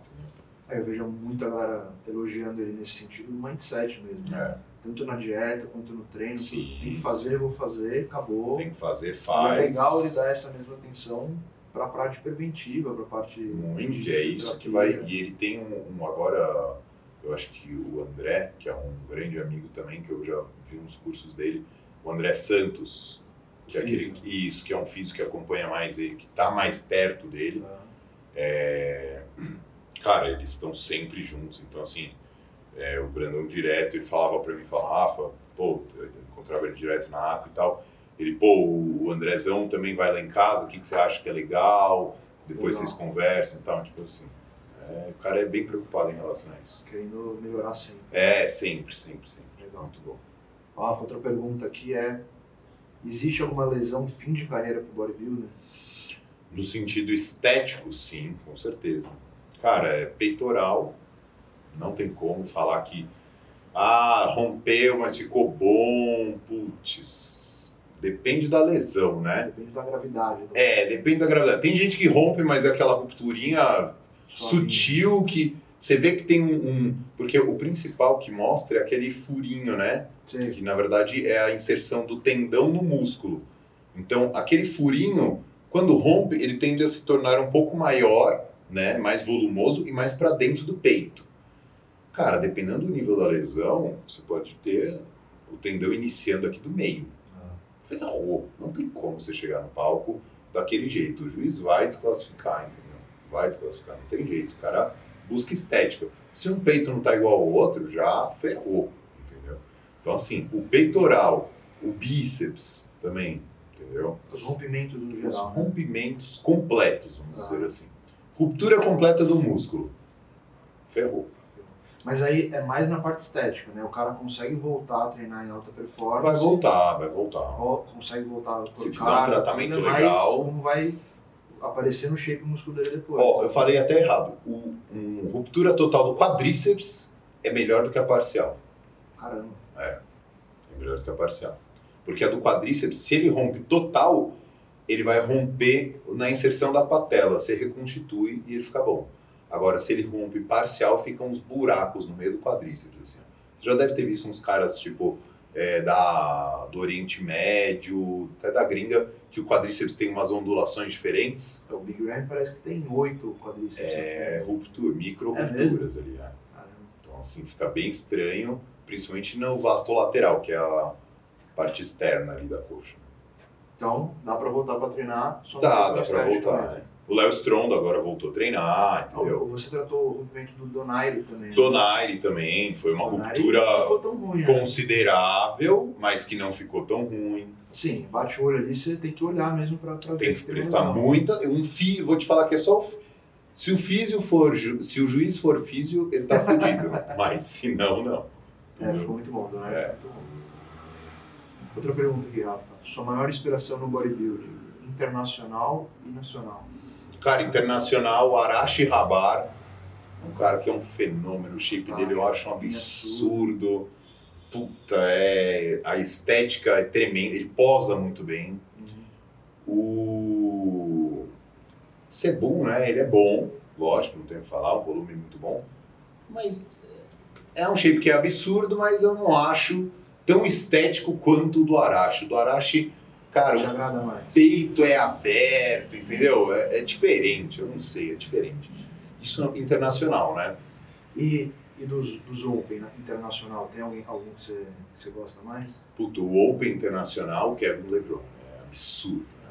Por mais que o Coleman seja um cara fenomenal, É, mas é que o Kevin LeBron, o membro superior dele é uma palhaçada. Aquele braço, ombro e peito é fora da curva, né? E da atualidade, tem alguém? Cara, você diz, é, no, no Open, assim, Open, é. Cara, um que eu acho demais é o Brandon Curry. Tem uma galera que não curte, né? Mas eu acho o shape dele muito bom. E o Phil, né? O Phil, Fio, fio. cara, é tipo assim, é muito. Ele é muito simétrico. Ah, Você vê que não tem. Eu procuro rupturas, Defeitos. né? parcialidades de músculo ali que ele já possa ter rompido no bíceps, no peito. Nada, cara. Você, você vê que o cara, meu, treinou sólido, entendeu? E, e fez perfeito, porque se não teve lesão é que ele fez um protocolo bom, sabe assim? Pra não romper. Nada. Não teve excessos, Uhum. entendeu? Então ele é um cara bem absurdo. E nacional? Cara, nacional. é, Gosto muito. Sabe quem que é aquele Eric Wilbert? Isso aí, lógico. Wilbert ele, né? ele é muito bom. É, Eu gosto muito do shape dele. Ele, cara, ele acertando ali uns pontos na mens vai ser muito bom. O Rafael Brandão na Open não e o. Edoc no, na Classic. Com certeza o Edoc na Classic. Se o Ramon tiver psicológico. Porque se o Ramon tiver, cara, Tiver se, a ti- cabeça- ó, se o Ramon tiver o mindset do Brandão, eu acho que o Ramon chega no Olímpia antes que o Brandão. Caramba, De, de top, sabe lá em assim? cima, né? É. Mas aqui é o mindset, né? Não dá pra comparar ninguém com ninguém, mas, Claro, claro. mas assim, Não, mas a genética, A o genética. potencial é a palavra. Não, né? O a- questão é, é... da onde está iniciando. Sim. O cara já tá partindo de um ponto fazendo pouco, vamos dizer Exato. assim. Porque, Não, tipo assim, agora ele, ele conseguiu tudo aquilo praticamente sozinho. Agora ele tá com estrutura absurda. com pouquíssimo recurso, o cara já teve algo tremendo. Agora, com muito recurso, com todo o protocolo a ser seguido, o cara vai. Pode ser que exploda de um jeito brutal. Eu fiz uma pergunta na internet, uma dúvida minha agora, a gente conversando aqui. É, você é um cara empreendedor, você gosta de investimento pra caramba, tá sempre muito envolvido nessa parte de, de empreendedorismo. Quem que é o cara no mundo dos negócios, assim, que você admira? Cara, no mundo dos negócios, É, seja um investidor, seja um, sim. um empresário. Cara, Flávio Augusto é o mais absurdo. Hoje, assim, vendo toda a história, é meio clichê, porque agora ele tá bem no hype, assim, né? Mas, puto, o Flávio Augusto e o Abílio Diniz é, não Ah, tem são- igual. Não tem igual, porque, meu, o Abílio Diniz, então, o cara, pô, veio de uma família meio desestruturada, briga familiar, quase quebrou, entendeu? Por conta disso. É, na verdade, eles pegaram o, o supermercado quebrado, né? O pai comprou um supermercado quebrado, os caras fizeram daquilo ali um fenômeno. Então, assim, os dois são. O Flávio Augusto, depois que vendeu o WhatsApp por 850 milhões, ainda comprou o, o Orlando City por Time, um bi e, e 800, lá um bi 500. Então, meu, o cara realmente não tem essa de, ah, vou parar. Não, é, Sempre mais. cara, sempre mais. E essa, eu, eu vejo que isso daí é uma alegria de viver, assim. O cara, tipo, pegar o problema, não é que, ah, pô, tem problema, que merda. Não. O cara, pô, esse problema eu vou transformar e eu vou fazer a partir desse problema, um, um, sabe, uma melhora disso. É, não é pela grana, é pelo desafio. de É, fazer- pelo desafio. Pô, eu, eu vi uma. Eu fui no, no Powerhouse que teve em 2019. E, cara, você vê o Flávio Augusto ali falando, ele fala com entusiasmo, é diferente, entendeu? É diferente você ver o cara que é, é, cria um negócio só para ter dinheiro e andar de Panameira e comprar um jato de 12 lugares. Não, o cara fala com um propósito diferente, assim, de ajudar mesmo, sabe? Legal. É tremendo. Rafa, última pergunta aqui, para acabar. É, previsão para o Open do Olympia esse ano. né? Esse ano está um pouco mais competitivo. A gente já tem o. Flex, que não teve. Nós temos Então. o Phil, o Remy, O Rad Chopin também vai, vai subir, o né? Brandon Curry, que é o atual É, cara. defensor. Eu acredito. Se o fio subir, eu acho que ele só ele ganha. Cara. 100% não tem. Ainda não dá para bater o eu Então, acho. depende, a não ser que chegue lá também, pô, aquela que, o, que ele perdeu lá pro. Sean do Shaw Roden, cara, tipo assim. Mas ele não tava 100%, né? Mas os caras viram um fator, É, entendeu? da questão da Pô, falando só o abdominal, mas pô, o outro não tinha costas, não tinha perna, entendeu? Ele só não tinha barriga. É, é. Mas, porra, o resto esqueceu, entendeu? Não, não tava tão assim. Mas, assim, o palpite é Ivo, não tem jeito. Fio, Brandon Curry segundo, Hatchopan terceiro. E o Big Ramy. Cara, o Big Rim ele não seca, esse é um problema dele. Ele não seca, ele não consegue. a mão, né? Meu, ele deve, cara, ele deve ser daquela noia de que acha que tá pequeno começa a comer infinito. Eu tenho certeza. Eu queria estar do, do- meu, eu queria estar do lado do Big Ramy, do lado da carbada dele. Ele deve carbar mais, porque ele deve achar que ele tá pequeno, é noia, entendeu? Se o Big Ramy tá pequeno, a gente tá fudido. Então, mas a cabeça dele deve É, ser, pra ele tá daquele tamanho, ó, ele só deve pensar que ele é magro. É. Se ele achar que ele tá gordo, ele não ia estar daquele tamanho. Então é isso, Rafa. Obrigado pra caralho por ter vindo. Puta papo legal. Como que a pessoa, como, aonde você atende aqui em São Paulo? Onde a pessoa te acha? Instagram, site, Sim. contato? Cara, tem o, o consultório fica dentro da Bodytech do Shopping Marketplace, ali do lado do Shopping Morumbi, na Zona Sul. É, e aí eu tenho espaço dentro da academia, consigo utilizar todo o recurso da academia. Isso é muito interessante para um paciente, porque é, o que acontece? Eu consigo é, levar ele para o ambiente dele, falando ainda mais eu que tenho um público que é muito da, da musculação, de uma maneira geral. Então, por exemplo, o cara fala assim para mim, Rafa, eu tenho dor só no supino, não dói em nenhuma outra é, é momento do dia. Beleza, vamos lá no supino então executar. E aí o cara, eu ponho o cara no supino e faço ele executar na minha frente para eu ver por que, em que momento que dói, sabe assim, e em que carga que começa a doer. E Tá. aproveitando isso, você está começando uma consultoria também, né? Então, Como é que vai essa- funcionar essa, essa É, essa consultoria vai ser um conjunto entre a fisioterapia, né, exercícios de fisioterapia e o personal. Então tem um personal que é um amigo, que é o Vitor Hipólito. Ele trabalha com é, toda a questão da parte de força e essa questão da reabilitação também, todos os cuidados, né?